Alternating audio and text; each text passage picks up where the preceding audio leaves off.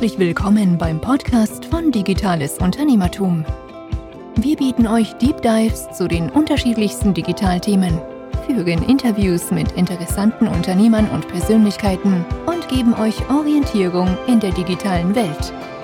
Begrüßt mit mir euren Gastgeber Thomas Ottersbach.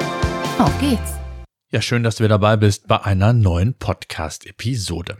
Bevor es mit dem Podcast weitergeht, möchte ich dir unseren heutigen Partner vorstellen. LinkedIn Learning gehört zu dem Business Network LinkedIn und ist eine führende E-Learning-Plattform mit mehr als 16.000 Kursen in verschiedenen Sprachen. Darunter alleine mehr als 2.700 Kurse auf Deutsch. Die Kurse werden von echten Branchenexpertinnen und Experten vermittelt. LinkedIn Learning bietet ein breites Spektrum an Online-Kursen. Ein Kurs, der mich persönlich angesprochen hat, ist der Kurs Schlagfertigkeit nie wieder sprachlos. Oder ein Kurs, den ich auf jeden Fall anschauen werde, ist Microsoft Teams Grundlagen. Denn wir switchen gerade von Zoom auf Teams und da kann mir der Kurs sicherlich weiterhelfen. Es gibt eine Menge weiterer interessanter Kurse, zum Beispiel Storytelling für Vertrieb und Verkauf, Cybersecurity für KMUs und, und, und. Egal welches Ziel du auch hast, mit LinkedIn Learning lernst du die richtigen Skills und nimmst deine berufliche Zukunft und persönliche Weiterentwicklung selbst in die Hand. Du kannst LinkedIn Learning einen Monat kostenlos testen unter www.linkedin.de slash learning. Den Link findest du übrigens auch noch einmal in den Show Notes. Viel Spaß! Heute geht es um ein Thema, von dem ich glaube, dass viele zumindest mal mit dem Gedanken ähnlich gespielt haben, wie wir es getan haben. Und zwar geht es darum, warum wir von Live-Videoformaten wieder zurück zu klassischen Webinaren geswitcht sind. Bevor wir da aber voll ins Thema einsteigen, noch die Bitte, solltet ihr den Podcast gut finden, die Episode gut finden, dann würde ich mich natürlich über ein Abo freuen. Oder wenn ihr bekannte Freunde, Kollegen habt, von denen ihr glaubt, dass diese Podcast-Episode relevant ist, dann teilt sie doch einfach unter digitales-unternehmertum.de slash 342. Ja, also, vielleicht mal so ein bisschen, um euch abzuholen, wie lief das Ganze vor Corona. Das ist immer ganz wichtig. Vor Corona gab es immer mal wieder, meist einmal im Quartal, ein Webinar, was wir für Kunden von PageRangers umgesetzt haben. Ihr wisst, ich bin geschäftsführender Gesellschafter, unter anderem von PageRangers und dort haben wir eine SaaS-Softwarelösung, wo wir also im B2B-Bereich Kunden entsprechend bedienen wollen. Vor Corona gab es, wie gesagt, roundabout einmal im Quartal ein Webinar. Mit Corona oder unmittelbar danach sind ja alle Events quasi von jetzt auf gleich zusammengebrochen, haben nicht stattgefunden. Auch wir waren betroffen vor Corona, hätten wir einen größeren Messeauftritt gehabt mit einem eigenen Stand und wirklich zwei Tage bevor die Messe starten sollte, ist das gekippt worden. Und unmittelbar danach hat man sich natürlich Gedanken gemacht, wie kann man trotzdem die Zielgruppe weiterhin erreichen. Und da haben wir uns das sogenannte SEO Live Format überlegt. Also ein Format, wo entweder ich einen Vortrag gehalten habe oder aber auch Experten, Expertinnen, die mir da entsprechend im Dialog äh, geholfen haben, beziehungsweise wir gemeinsam ein bestimmtes Thema besprochen haben. Der Hype um Live-Events ist dann extrem explodiert während der Pandemie und äh, nicht nur auf YouTube, sondern auch auf den Social-Media-Kanälen, Facebook Live und so weiter wurden auch in der Zeit extrem von den verschiedenen Algorithmen gepusht. Das hat man gemerkt. Und ähm, wir haben insgesamt, um das mal auf den Punkt zu bringen, zwölf Live-Formate mit dem SEO Live-Format. Und ich möchte euch mal so ein paar Gedankenspiele von mir mitgeben. Was sind Vorteile, was sind Nachteile? Und dann natürlich auf die Frage auch später zu kommen, warum haben wir wieder von Live-Events auf Webinare geswitcht? Also vielleicht mal ein paar Vor- und Nachteile von Live-Events. Ein Vorteil ist sicherlich, es ist eine öffentliche Veranstaltung, auf der jeder auf Plattformen wie YouTube, Facebook, Twitch oder sonst wo zugreifen kann. Das heißt, man hat natürlich die Möglichkeit im Vorfeld darauf aufmerksam zu machen, aber auch die Nutzerschaft bekommt gezielt ähm, Push-Informationen oder auch völlig Fremde, mit denen man bisher überhaupt keine Berührungspunkte, keine Touchpoints hatte, werden entsprechend auf eine solche Veranstaltung ähm, aufmerksam gemacht. Es gibt also keine Knappheit, die Veranstaltung ist öffentlich, der Zugang ist kostenlos, also null Barriere für den ähm, Teilnehmer.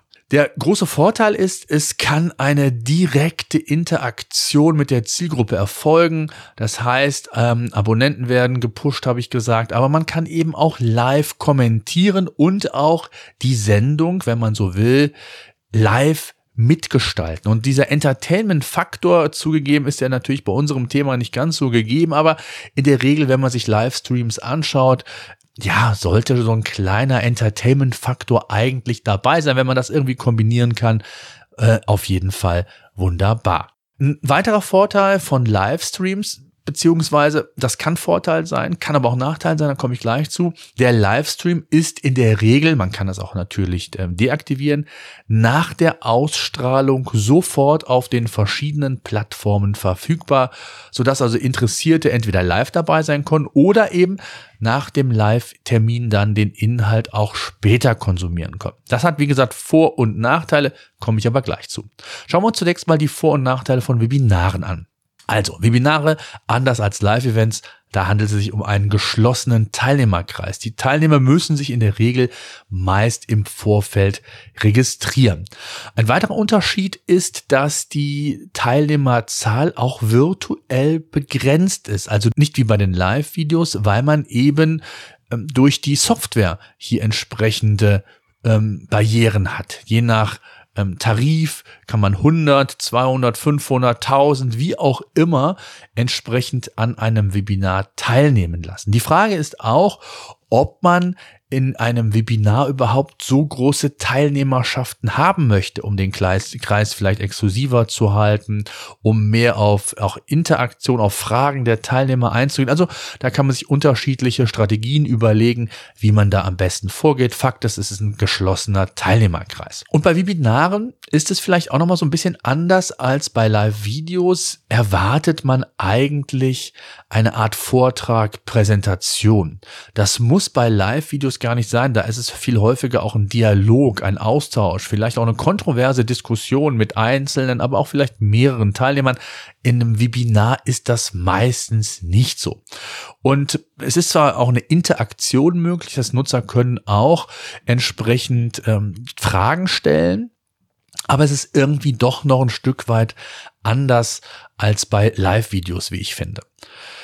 Dann gibt es eine mögliche Einschränkung, was die Aufzeichnung beziehungsweise was die Publik Publikation nach diesem Termin angeht. Man kann das natürlich dann auch auf den verschiedenen Plattformen aus der Konserve zur Verfügung stellen. Man kann es für E-Mail-Marketing nutzen. Man kann es vielleicht auch für andere Dinge benutzen, so wie wir das gemacht haben oder auch machen werden in Zukunft. Da gibt es unterschiedliche Herangehensweisen. Es gibt erstmal keine Erwartungshaltung, dass das ähm, Webinar unbedingt auch im Nachgang äh, öffentlich zugänglich ist. Das kommen zwar immer wieder Fragen, ob das Webinar, weil man aus Termingründen es nicht an dem Webinar nicht teilnehmen könnte, irgendwo online verfügbar sei, aber vom Grundsatz her ist es das erstmal nicht. Warum haben wir Live-Events jetzt wieder durch Webinare ersetzt? Tja, also es gibt unterschiedliche Gründe, die wir abwägen mussten. Zum einen, klar, wir sind ein SaaS-Unternehmen, Software as a Service-Produkt und haben eine ganz klare B2B-Zielgruppe, wenngleich nicht auf irgendeine Branche beschränkt. Das gibt unterschiedliche Branchen, die für uns spannend sind. Letztendlich ging es natürlich darum, bei den Live-Events äh, auch darum, Expertise auf der einen Seite zu zeigen, den Brand aufzubauen, da eignet sich einfach das Thema Live-Video absolut. Kundenbindung ist aber für uns ein ganz wichtiges Thema. Und was man sicherlich auch in beiden Formaten schafft kann, aber da geht es auch so ein bisschen um diesen exklusiven Gedanken nur für Kunden, nur für Tester. Also war ein Pro-Argument für Webinare. Am Ende des Tages, und das darf man eben auch nicht vergessen, sind wir ein performance-getriebenes Unternehmen und wir wollen natürlich neben dem Thema Brand, was für uns noch eine eher untergeordnete Rolle spielt, weil wir erst seit sechs Jahren am Markt sind und hier einfach noch mehr den Performance-Gedanken im, Fokus haben, geht es natürlich am Ende des Tages darum, Tester für unsere Software zu generieren und Kunden natürlich, nicht nur Tester. Und dieser Verbindlichkeitsfaktor bei Live-Events versus Webinaren ist schon nochmal ein anderer. Man, ich, ich kenne das selbst oder sehe es selbst bei mir, ein Live-Event, das lasse ich schon mal laufen. Wenn ich aber ein Webinar habe, wo ich mich wirklich für interessiere und ich weiß, dass es da im Nachgang kein Video gibt, dann versuche ich daran teilzunehmen. Wenngleich man sagen muss, kostenlose Webinare haben immer das Problem, dass man mit sogenannten No-Show-Rates, und die sind, liegen meistens bei 50 Prozent aus Erfahrung, schon kalkulieren muss. Das heißt also, wenn man 100 Teilnehmer oder registrierte Teilnehmer hat, dann sind das roundabout 50, 60 äh, wirkliche Teilnehmer, die an dem Webinar teilnehmen. Und das ist natürlich auch ein weiterer Vorteil. Ich kann natürlich viel bewerben, auch ein Live-Event, aber ich habe null Planung, wie viele Teilnehmer ungefähr wenigstens teilnehmen. Also ich weiß gar nicht, muss ich meine Marketing-Schraube nochmal aufdrehen, weil wir vielleicht erst 30, 40 Teilnehmer haben. Das sehe ich bei einem Live-Event nicht, weil die, man sich vorher eben nicht registrieren muss. Und somit ist, wie gesagt, der, der Verbindlichkeitsfaktor da noch geringer. Beide Events müssen beworben werden oder beide Arten von Events müssen beworben werden. Aber wie gesagt, so ein bisschen verbindlicher ist dann das Thema Webinar. Und durch die Registrierung, das ist eigentlich der wesentliche Grund auch für uns gewesen, bekommt man Kontaktdaten vorhandener Teilnehmer. Das heißt also, die Interessierten müssen sich mit Name, E-Mail-Adresse zumindest schon mal registrieren. Bei einem Live-Event ist die Identität nicht bekannt. Außer vielleicht, wenn ich es bei YouTube mache, bei Facebook, dann habe ich, hab ich zwar den Nutzer und kann auch bei YouTube vielleicht, ähm, wenn einer kommentiert, den Namen sehen. Aber ansonsten ist das anonym. Ich sehe nicht, wer teilnimmt. Ich weiß nicht, wer die teilnehmenden Personen sind, ob sie wirklich für mich zur relevanten Zielgruppe gehören oder nicht. Ich kann sie nicht nachbearbeiten im Vertrieb, so wie wir das dann auch machen. Und durch die Registrierung habe ich eben eine ganz andere Möglichkeit der Refinanzierung. Und das ist für uns ein ganz, ganz wichtiger Aspekt. Das heißt, ich habe eine E-Mail-Adresse gewonnen, in Anführungszeichen. Ich habe die Möglichkeit jetzt durch E-Mail-Automatisierung, und das ist ein ganz wesentlicher Teil mittlerweile bei uns im Online-Marketing, die Möglichkeit eben weitere Touchpoints für die Zielgruppe zu setzen. Ich kann ihnen White Paper zuschicken. Ich kann ihnen Tipps und Tricks, also ich kann ihnen Mehrwert bieten im Nachgang. Und wenn sie im ersten Schritt nicht interessiert sind an unserer Software, ähm, dann vielleicht aber später. Und ich kann sie in zukünftige Mailings ebenfalls mit integrieren und habe dann die Möglichkeit, auch die Daten nochmal für den Vertrieb später weiter zu qualifizieren. Denn erinnert euch, Name, E-Mail-Adresse, ich habe nicht die Telefonnummer im ersten Schritt. Das kann ich mir aber dann über White Paper, über andere Mehrwerte, die ich entsprechend liefere, vielleicht einholen, indem man dann beim Herunterladen des White Papers äh, die E-Mail, die Telefonnummer noch angeben muss. Neben E-Mail-Adresse beziehungsweise äh, habe ich zumindestens die Möglichkeit, mir hier weitere Qualifizierungsmerkmale für die Adressen einzuholen. Also das ist ein ganz entscheidender Aspekt für uns gewesen, wo wir gesagt haben, ja, wir wollen diesen Zug der Live-Events testen. Und ja, der hat auch im Vergleich, wir haben bei Patreon einen relativ kleinen YouTube-Kanal, im Vergleich haben die auch überdurchschnittlich performt, aber auch meist erst im Nachgang. Das heißt also, der Algorithmus von YouTube, das ist die, die Vermutung, ähm, pusht Live-Events oder hat zumindest Live-Events ein bisschen mehr gepusht als normale ähm, Videos, in Empfehlungen und so weiter. Ähm, was die äh, Live- Showrate angeht, sagt man das? Keine Ahnung. Also die, die tatsächlich bei dem Live-Event dabei waren, waren das gar nicht so viele. Und wenn wir dann mal auch zu Wettbewerbern schauen, die wesentlich größer sind, dann sind die äh, Quoten derer, die wirklich live an einem solchen Event teilnehmen, weil es auch meistens in der Hauptgeschäftszeit ist, relativ gering. Und dann muss man sich die Frage stellen, ist es das dann wert, so wenige zu erreichen, keine Möglichkeit der oder keine weitere Interaktionsmöglichkeit, keine weiteren Touchpoints mehr zu haben mit dem Nutzer, weil ich keine Adressen, keine E-Mail, nichts habe. Ich weiß also wirklich nichts und da haben wir für uns entschieden, nein, das ist es nicht wert. Wir müssen uns hier einfach fokussieren.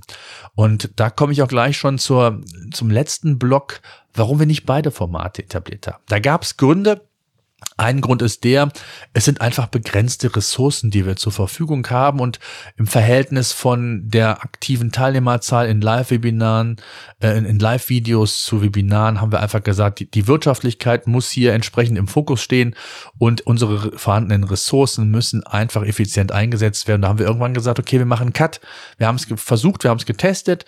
Es hatte gewisse Erfolge, aber vielleicht nicht in der Intensität, wie wir es uns vorgestellt haben oder wie es bei den Webinaren ist. Und da mussten wir einfach abwägen.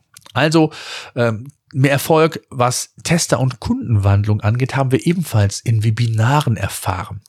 Nicht nur aus den besagten Gründen, sondern wir haben in den Webinaren vielleicht auch einen ganz anderen eine ganz andere Erwartungshaltung bei den Nutzern gehabt. Das heißt, das Thema Vortrag, Präsentation war hier ein anderer als bei Live-Events. Auch das mag eine Rolle gespielt haben. Und unsere Webinarinhalte werden künftig in einer Art Help Center für unsere Kunden und Tester angeboten. Das heißt, dieser exklusive Charakter wird auch nochmal dargestellt, der wird kommuniziert, auch in der Ansprache, wenn es darum geht, ähm, Tester bzw. Teilnehmer für die Webinare zu bekommen. Also irgendwie, ja, auch ein Punkt, wo wir gesagt haben, Webinare machen hier einfach mehr Sinn. Und ähm, dadurch, dass die Webinare eben nicht mehr direkt im Nachgang konsumierbar sind, ähm, haben wir dann auch die Möglichkeit, einzelne Essenzen, sage ich mal, aus diesen Bereichen rauszuschneiden und auch fürs Marketing zu benutzen. Ob bei LinkedIn,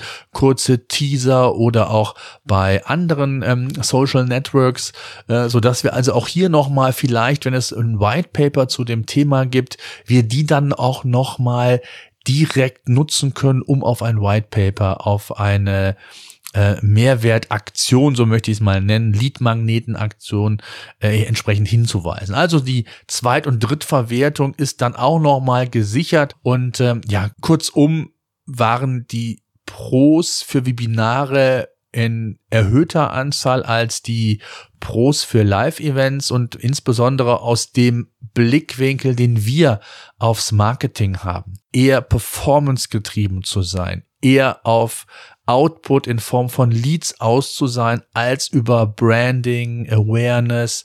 Klar kann man da auch Exper Expertise zeigen, ähm, aber es dauert aus meiner Sicht wesentlich länger, ist schwieriger, die Leute für ein Live-Event zu begeistern, zu verbindlich zu begeistern. Und ähm, da haben wir gesagt, die Zeit haben wir nicht, die Ressourcen und auch das Geld, das wir dann in Marketing stecken, um auf das Event entsprechend hinzuweisen, das steht dann auch in keinem Verhältnis. Und deswegen haben wir gesagt, wir gehen den Schritt erstmal zurück. Es ist nicht auszuschließen, dass es hier und da auch noch mal ein paar Live-Events gibt, aber nicht mehr in der Intensität. Wir haben das ähm, teilweise wirklich jede Woche Mittwoch 16 Uhr war unser Termin, gab es neue, so, ein neues SEO Live-Format. Das wird es erstmal nicht geben, ähm, aber für die Zukunft nicht ausgeschlossen, dass wir das punktuell nochmal wiederholen. Ja, das war mal meine Sicht, meine Gedankenwelt, warum wir diesen Switch, diesen Turn äh, wieder gemacht haben. Natürlich interessiert mich auch eure Meinung. Äh, wie immer gerne bei LinkedIn, kontaktiert mich, äh, schreibt mir euer Feedback, aber auch sehr gerne per E-Mail podcast at digitales-unternehmertum.de. Ich antworte auf jede E-Mail, freue mich auf jeden Input, auf jeden Austausch mit euch. Wie gesagt, auch sehr, sehr gerne bei LinkedIn in. In diesem Sinne, danke fürs Zuhören. Bis demnächst. So, das war unser Podcast für heute. Eine Bitte habe ich noch. Ich würde mich freuen, wenn ihr unseren Podcast bei iTunes oder über welchen Kanal auch immer ihr den Podcast entsprechend hört, bewerten und abonnieren würdet. Gerade wenn ihr keinen Podcast künftig mehr verpassen wollt, würde ich mich über ein Abo sehr freuen. Ansonsten, wenn ihr Fragen haben solltet, Themenwünsche, Interviewpartner, schreibt mir an podcast.digitales-unternehmertum.de.